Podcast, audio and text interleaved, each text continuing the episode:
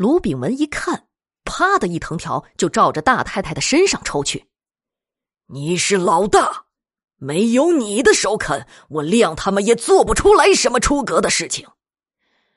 今天你来说，三年前我出了一趟远门，回来后你们告诉我待产的梨花母子都因难产而死，这件事情到底是不是真的？你给我老老实实的说清楚。今儿个当着列祖列宗的面你把事情给列祖列宗说个明白。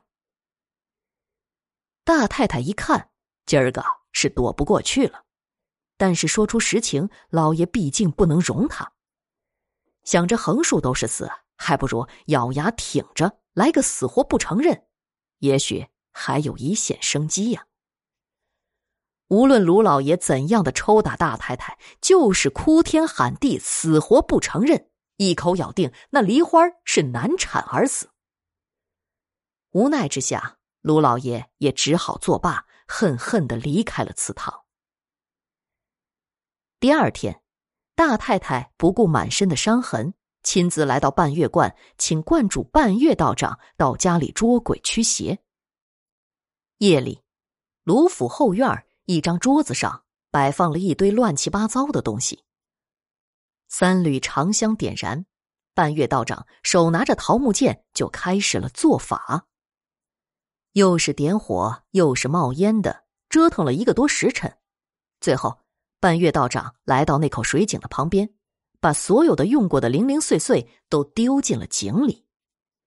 只听得咕噜咕噜的声音响起，砰的一声，井里冒起阵阵的黑烟。半月道长一见，撒开两条腿，飞也似的跑了。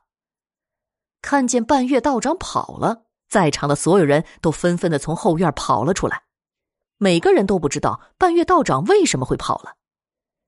正在不知所措的时候，一个小道长给大太太带来了半月道长的一封信。信中写了一首诗。大太太读完，惊立在那里，手一抖，信件。掉落在地上。老爷卢炳文一直在暗处看着几个太太一顿折腾。当看见大太太手中的信件掉落在地上的时候，上前一把将信件抓在了手中。菩提莲子菩提生，可恨一半在水中。血海沉浮母子恨，福地寸草也难生。造孽呀！我这是造了什么孽了？竟然娶回你们这一群蛇蝎心肠的女人！到这个时候了，你们还不说吗？卢老爷彻底的崩溃了。看来一切都是真的了，是这几个女人在自己离家的时候害死了梨花母子。来人呐，给我按家法伺候，都给我往死里打！卢老爷彻底的愤怒了。一片女人的哀嚎声响彻在卢府的上空，几个太太被打得纷纷乱滚，皮开肉绽。金屋里生活的女人怎么能扛得住这一顿暴打呢？哀哀嚎嚎的把事情的经过叙说了一遍。原来，在梨花进府以后，由于身怀有孕，所以深得老爷的宠爱。几个太太原本就眼红梨花身怀有孕的事情。再看到老爷对梨花唯命是从、疼爱不已的样子，更是在心里暗暗对梨花恨之入骨。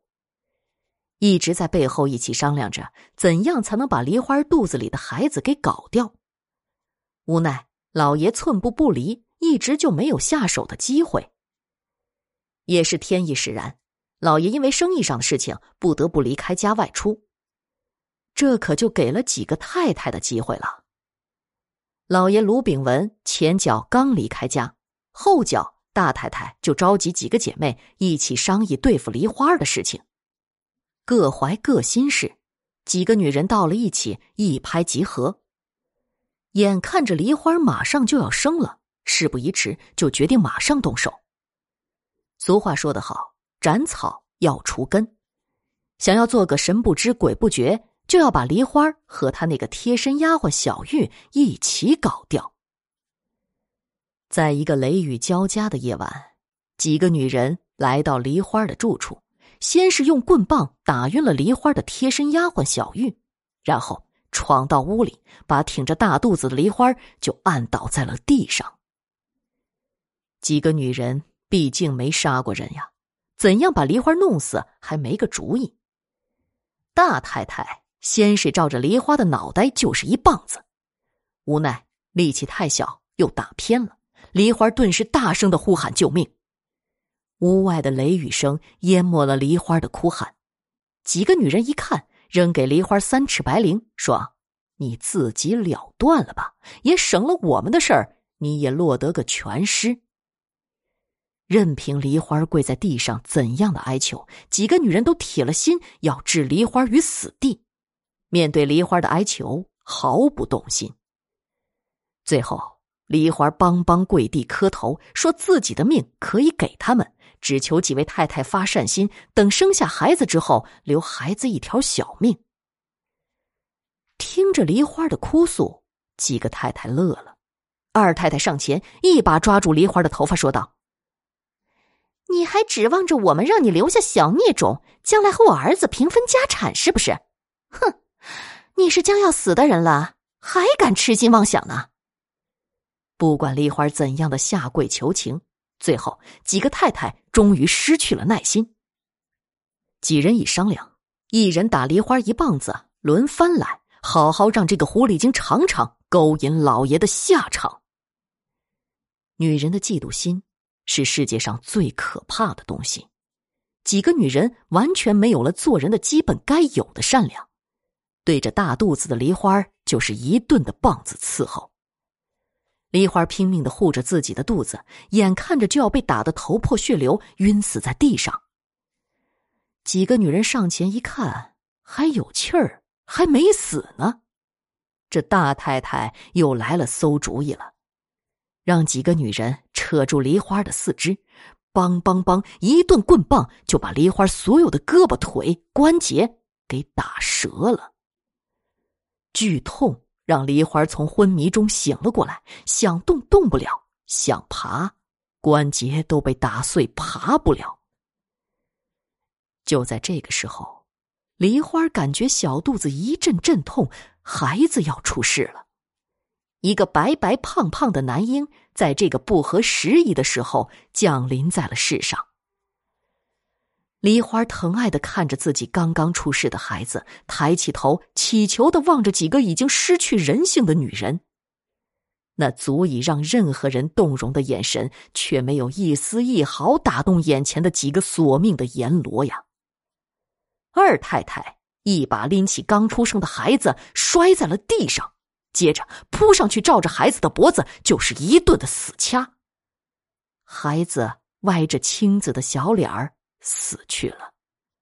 梨花发出一声凄厉的哭喊，开口大骂起来：“我们母子就是到了阴曹地府做了鬼，也不会放过你们这些恶毒的女人！